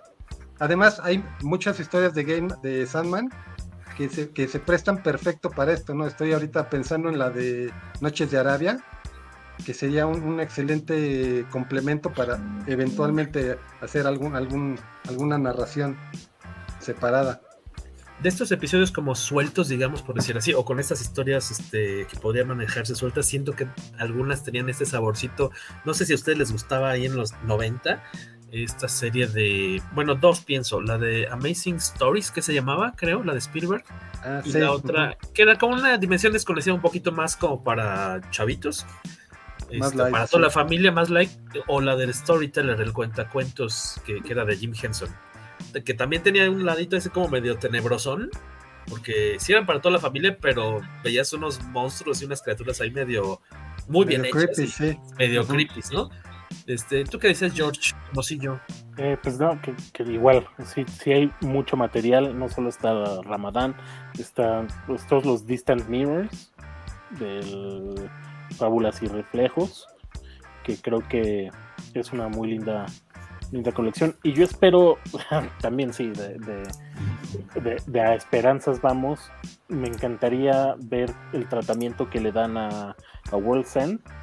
Esa de toda esta onda choseriana de la historia dentro de la historia dentro de la historia, ¿no? Este, quería preguntarles, a fin de cuentas, lo que vimos ahorita en estos, ¿cuántos episodios fueron? ¿11? No, 10 11. y el 11. Sí, el, el con el nuevo 11. Con el, el bonus, digamos.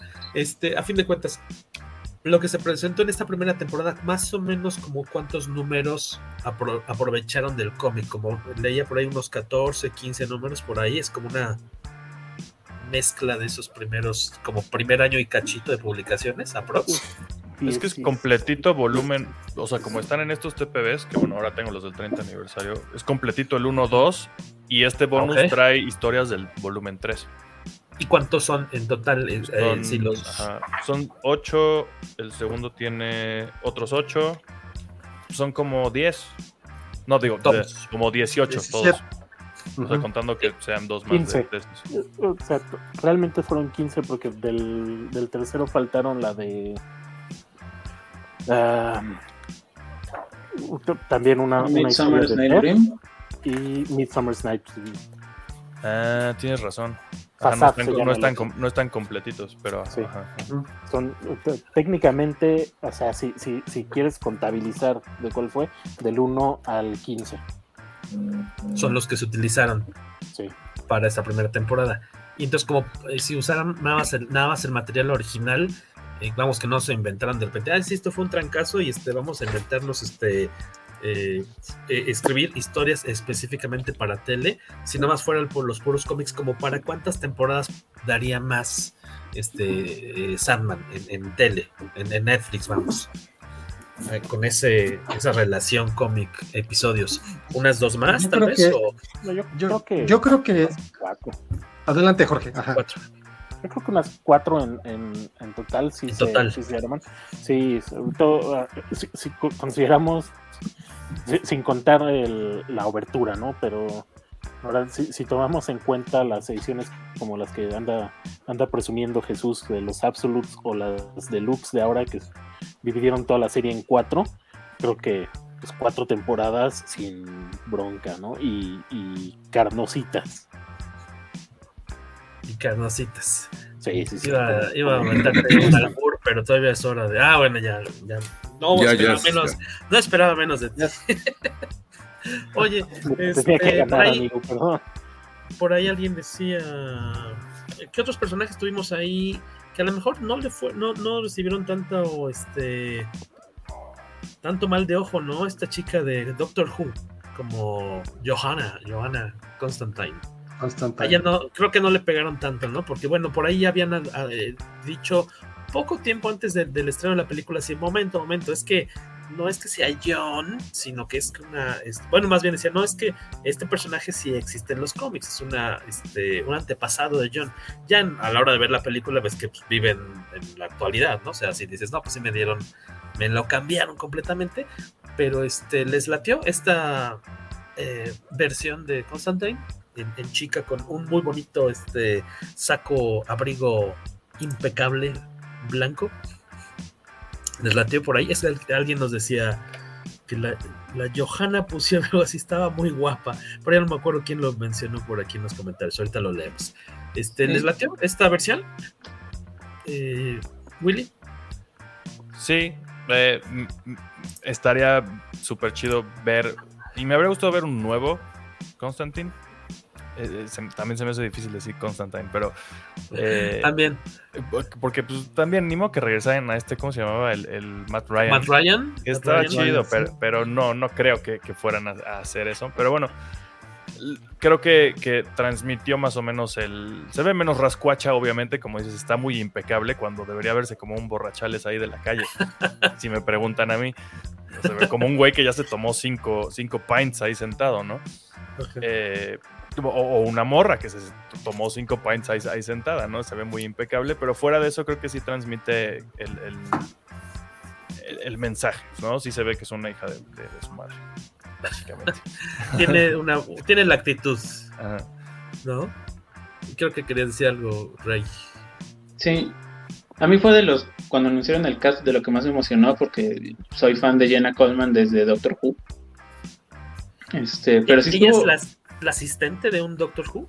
Sí, em, empezó con Matt Smith ah, y todavía se quedó un ratote hasta Peter Capaldi. Sí, hasta, siento que estuvo de más, yo diría. Pero.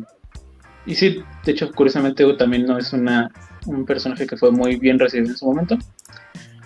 Pero sí estuvo raro porque sí, anuncian y como Joanna Constantine y dicen, ah, ok, sí es la del capítulo de Man Fortune.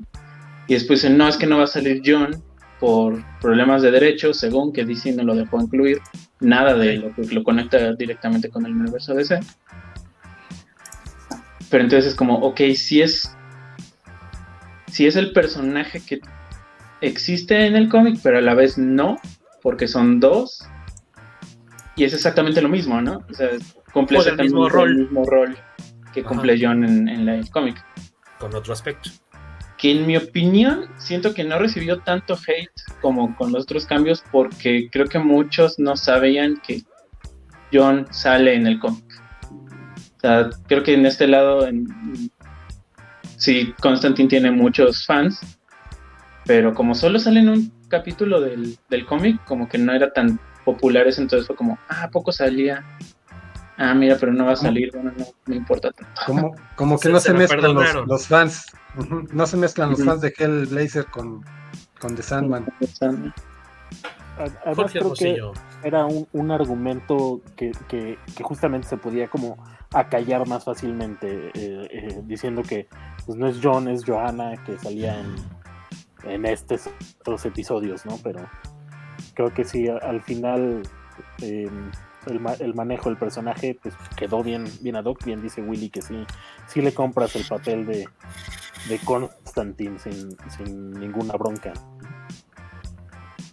¿Ustedes esperan eh, que se renueve la serie? Vamos, que se anuncia a la brevedad una segunda temporada. ¿Le entrarían con gusto? ¿Quedaron satisfechos de lo que vieron? George Hermosillo. Sí, sí, yo, sí espero que, que, se avienten, eh, sobre todo porque justo sigue Season of Mist, que que para mí es, uno de los grandes puntos en, el Sandman. Y, sí, la verdad sí, sí es, sí es algo que me emociona tan solo de, tener el prospecto, ¿no? Eh, y de haber visto el resultado de esta primera temporada. Creo que una segunda temporada eh, yo, yo sí la, espero con, con mucho con, mucha anticipación. Em, y, por otro lado, también, perdón que me regrese un poquito, eh, en cuanto a caracterizaciones, eh, creo que la actriz que hizo a, a, Despair también, el, look que le dieron, que hasta Crocs traía, ¿no? Es un detalle que, muchos señalaban, así como ya está tan dejada al me importa poco que, la ponían con Crocs, Ya es la, señal máxima de la desesperación, del ya valió. El traer Crocs. Este, Raimundo, creo que lo resignaste. Te resignaste. Sí, eh, pues igual yo también eh, espero que confirmen una segunda temporada y más, porque sí quiero ver The Kindly Ones en la tele, que es mi, mi art favorito. Este, pero al, igual que la primera pregunta de cómo reaccioné a la noticia, la espero con ansias, pero con pies en la tierra porque estoy consciente de que pues, cabe la posibilidad de que la calidad decaiga, ¿no?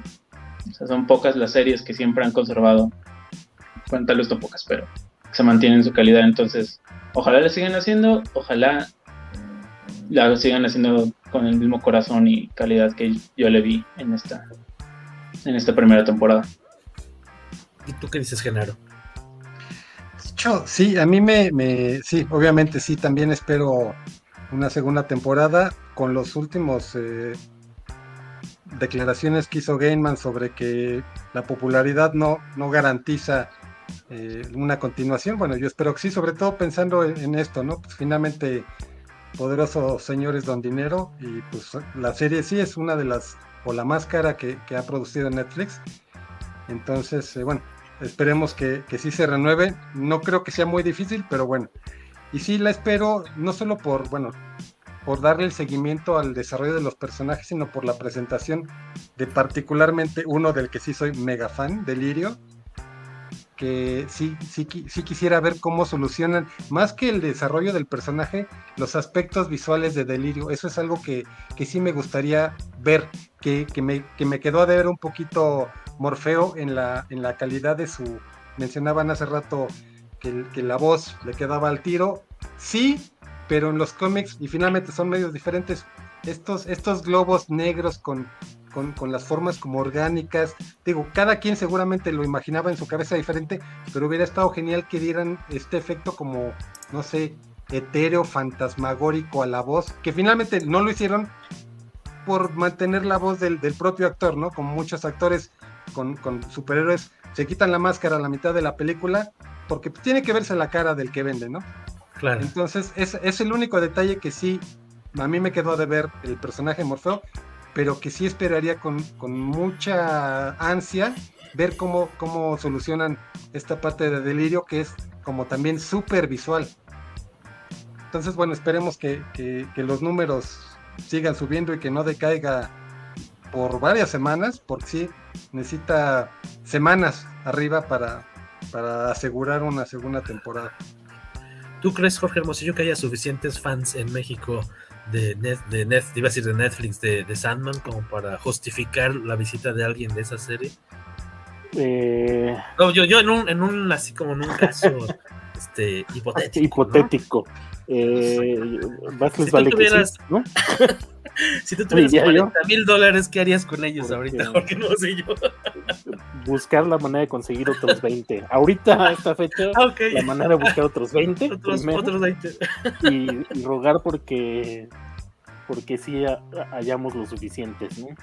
Ajá, ok, ok. Yo, yo sí pagaba mil dólares por ir, ir, a, ir a ver a Det. Oye, tú Jesús, este, ¿qué es lo que esperas de una segunda temporada que te reenamore de alguna forma? Pues mira, partiendo de lo que les decía empezando, que eh, es su juguete y él hace con él lo que quiera, eh, pues si lo saca, me va a pasar como el otro meme de este, a ver otra vez, qué, qué asco otra vez, así lo, lo vería. Pero, okay. o sea, mi, mi, episodio favorito casi de toda la serie es el de in Hell, cuando va, cuando va y hace el. cuando va a rescatar su, su casco. Ajá. Y bueno. Este, ¿Este duelo? Ajá.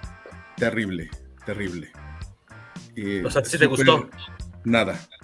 Ah, al revés. muchísimo. Ah, ok, ok. Este, está bien que es otra audiencia y que, y que, no puede ser tan descarnado y que no, no, no puede ser una cosa de horror como lo empezaron a vender los cómics en los 90 porque era una serie de horror. Pero, pero hacerlo así tan, tan suavecito no me gustó. Y ya después también con, con John Dee en, en, la cafetería, este, con, con la señora que lo lleva, pues así no va el cómic. El cómic es, es rudo, es crudo, es terrible es de miedo. Y la serie, pues la verdad la vi y así, mmm, no. Obvio, repito, es su juguete y hacen lo que quieran. Gaiman es su hijo y él lo viste como quiera y le pone moños y whatever. Pero lo hicieron muy suavecito. Entonces no me imagino alguna otra de. ¿Muy azucarada? Demasiado. O sea, okay. yo sé que es otro medio, que no es. Eh, que no son los cómics. Pues. Exacto, otra época. Pero por lo mismo debería de ser un poco, es, es, como The Voice está bastante más real y más sangriento y, y, más cruel y más cabrón que esto. ¿No? Y son, y son unos este, vestidos en mallas. Correcto, correcto. Creo que nos faltaba Willy. Ahí está el Psyduck. Ajá, yo yo espero que sí se vuelen la cabeza con, sobre todo con los visuales en una hipotética segunda temporada. Y concuerdo un poco también con eso, por ejemplo, el del Diner, y, lo tuiteé antes de que saliera la, la, serie, así como, nada más así al, aire, como, como de, si, si, vemos, si adaptan, porque también yo no sabía que ya habían salido también los nombres de los episodios y demás, si adaptan la escena del Diner, espero que todos acabemos así asqueados. Y luego alguien me dijo, no, sí, está durísimo. Y ya lo vi y dije, mmm, un poco menos. que, el cómic, está un poco menos manchado. Si está duro y si es tensísimo, me parece un, gran episodio. No es que exijan necesariamente eso, pero bueno, se, me cuela ahorita complementando. Pero en general, más bien visualmente, vuelvo a lo que dije hace rato de que se ve como una serie y pon algo que no es de fantasía. Sí, obviamente tenemos los escenarios de fantasía y cuando estamos en el dreaming se ve como el dreaming o lo que sea, o el infierno pero pasamos mucho tiempo como que pues en, la Tierra y, lo que vemos en la Tierra se ve como una serie. Poniéndoles a, lo que me refiero, eh, ¿cómo se llama? Legion. Legion es, no, estamos hablando de fantasía, pero sí hay mutantes, lo que sea, pero todo está grabado de una forma súper interesante. Fuera de que estén bonitos los escenarios, ¿no? Better Call Saul es una serie sobre, sobre, sobre abogados y todas las tomas son súper interesantes, hablando cinematográficamente. Y aquí sí hay cosas interesantes visualmente, pero me gustaría que tanto en efectos especiales, a ver qué hacen con, los demás Eternals o demás, ¿no? más eh, ambiciosa me gustaría ver más, así que digas, ah, cabrón, me, voló la cabeza lo que estoy viendo. Además de que esté bonito, porque sí me gustó la historia, me gustó cómo está adaptado. La neta sí, o sea, estoy hablando, parece que no, por lo que dijo, creo que parece que no me encantó, pero no, la verdad lo, disfruté mucho. Pero si, si me voy a poner cabrón y digo, ah, güey, a ver, órale, ¿qué más puedes hacer? Vuélenme la cabeza visualmente. Eh, por ahí alguien que quiera añadir un comentario. Eh, Raimundo, y de ahí nos vamos a cerrar eh, el eh, programilla. Adelante, Ray. Justo em, del 24 horas, vieron un fanmate que hicieron, una película fanmate que salió hace algunos años, está en YouTube, que adapta justo ese capítulo. en Brasil. Es justo nada más ese y es, es casi, casi cuadro por cuadro del cómic Está en YouTube, así lo pueden encontrar. 24 eh, Hours, eh, Fanmade, y hasta te da un teaser, ¿no? Que, de lo que sigue. Y sí es mucho más, ese, pues, es mucho más crudo que, lo que vimos al final. Que también me gustó, pero sí me...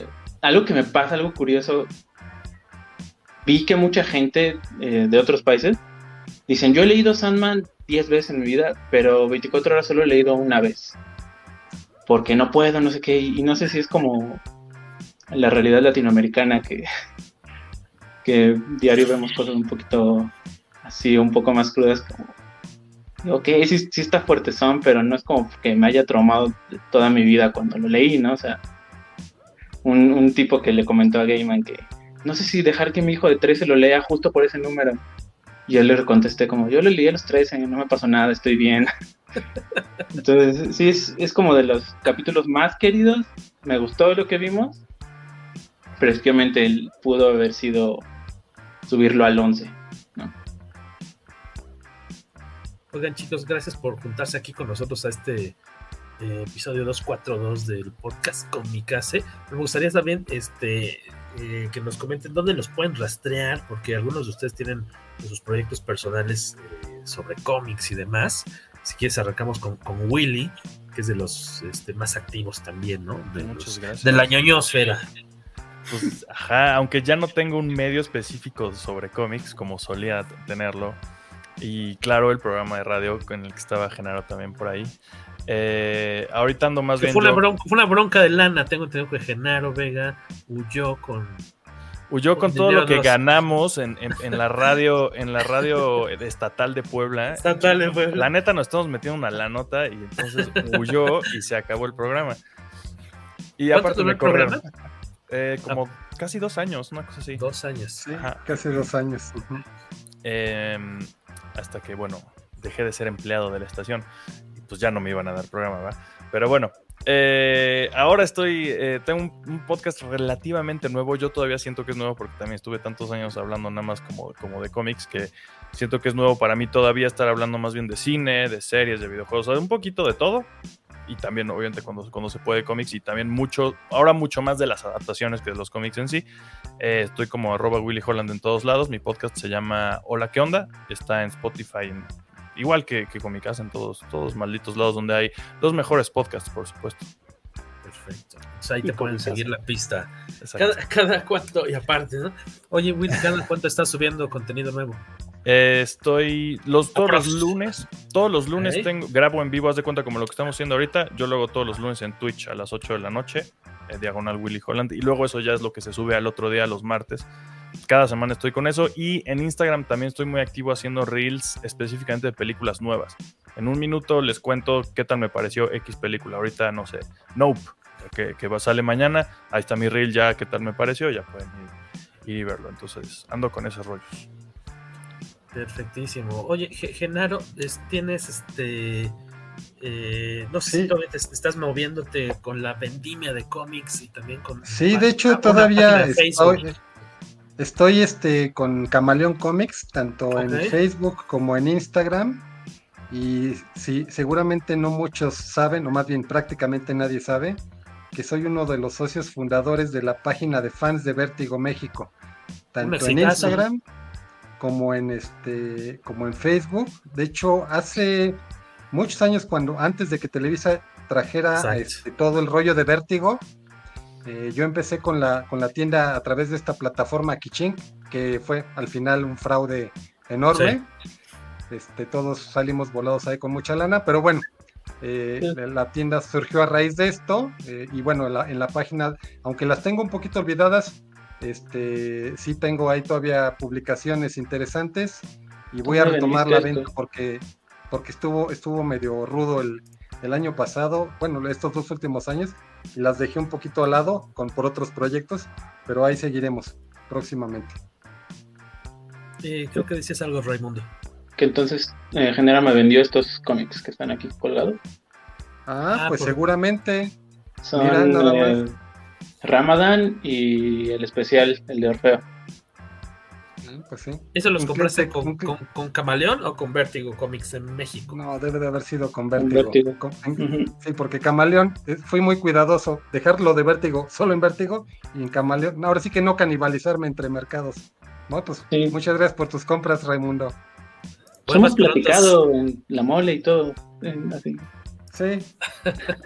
Cupones de descuento para todos los presentes. Eh. Exactamente, con el código. Oye, Jorge, hablando de la mole, Jorge Hermosillo, ¿dónde te seguimos? Por el centro, usualmente. Por el centro a las 7 de la noche. con la nómina. Eh, a las 6, a las 6, con la nómina. Eh, en Twitter me encuentran como no sé guion bajo qué madres o en Instagram como no sé qué madres. Ahí de repente, de repente tuiteo o posteo fotos que, pues, ahí están, ¿no? y eh, también ahora dos veces al año me pueden encontrar en el Centro Internacional de Exposiciones y Convenciones World Trade Center en fechas de la mole. 29 y 30 de octubre. 29 y 30 de octubre de 2022. Exactamente. Vaya a ver a tío para todos los presentes. Eh. Vaya a ver a tío Machete. Ahí, ahí sí pasen su lista con el, con el joven Tobalín, eh, por favor. Exactamente. ¿Y qué, qué, traes ahorita de los invitados fuertes? Este trae este joven Machete, Danny, el Trejo, el joven Jason, este Kane Hodder, Kane Hodder, y, este, Mark Brooks. Mark Brooks. Mark Brooks, otra vez, perdón. ya me la aplicaste dos veces. En el, en el, renglón, hombre. que tiene que, venir Mark Brooks. Tiene que venir Mark Brooks. Eh, este, no, este, el actor protagonista de Pesadilla en la calle del infierno 2, el, el enemigo de Freddy Krueger. Por cierto, por primera vez, ayer la terminé de ver. Nunca la había visto la 2, había visto casi todas las demás en partes, algunas completas, y vi que estaba en. Y vi que nada más le, le, diste tres estrellas, Tobalín. No, 7 de 10. Ah, no, eran 5 cinco estrellas, 3 posibles. Porque sí, como ahí se traiciona la película. 3, 3 de 5 porque se traiciona en cuanto a que pues, Freddy empieza a matar gente en el mundo real cuando así de, oye, espérate, ¿qué pasó ahí? O sea, ¿qué es eso? Diría Bob Esponja. Por ahí se traiciona medio gacho. Y es muy chistoso los gritos de señorita que hace, bueno, los no, no es que una señorita grite así, ¿verdad? Pero bueno, este los gritos muy, muy agudos que hace el actor cuando se espanta en la película son verdaderamente eh, hilarantes. Por algo es una, es toda una Scream Queen, ¿no? exactamente. Ya, ya de eso hablaremos en, el episodio del poderosísimo podcast Comicase dedicado a la mole. En el episodio 1 del podcast de la mole, que ya pide la autorización ya para que le den luz verde, ¿no? Ya que. Ya, pues ya. Que el no lo tenemos ya, ¿no? Ahí está la gloria. Pues hay que hacerlo, nada más. Nos ponemos de acuerdo a grabarlo y. Muy bien, amigo. Tú ya tienes es... todo el know-how ya. Que, que, que, que, tantito es tantito más, ¿no? ¿Qué tanto es tantito? Eh, Rey, tú, yo sobre todo te leo de repente en Twitter. ¿Dónde andas, Raimundo Chacón? Eh, pues no, tengo, no formo parte de ningún no medio comiquero. Este, pero si quieren ver fotos bonitas, porque eso me dedico, estoy en Instagram como Pizarray, con una sola Z. Igual en Twitter, por si quieren leer este, cuando me cae pesada la comida y cosas. Pizarray, Pizza, P-I-Z-A, R-A-Y. Exactamente. Pizarray en eh, Instagram, Raimundo Chacón.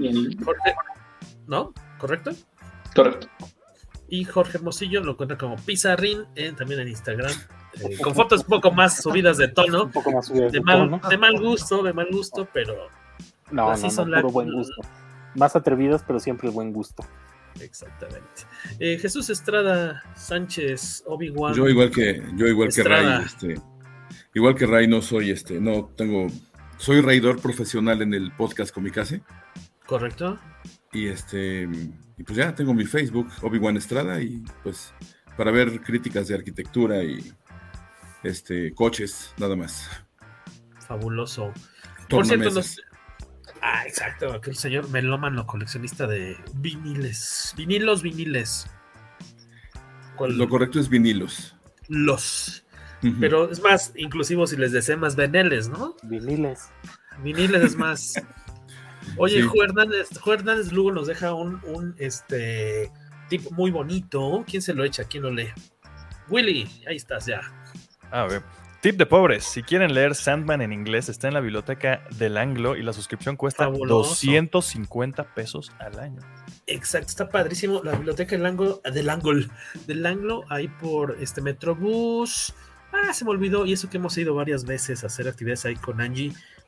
Eh, tienen una selección muy chida tanto de manga como de cómic americano. ¿Es la que está en eh, Polanco? eh, eh, en inglés. No, no, el No, Anglo está por, Caso. Por el monumento a la madre, más o menos, por ese rumbo. Ah, Este, y está, aparte que está súper bonita la biblioteca, te puedes llevar material a tu casita. Este, y tiene una, una selección muy padre de material, ¿no, George? Es en, en Antonio Caso, sí. Antonio Caso. En Antonio Este, Caso. La de biblioteca Anglo- de Benjamin Franklin. Exacto. The Anglo, De Anglo, nada más.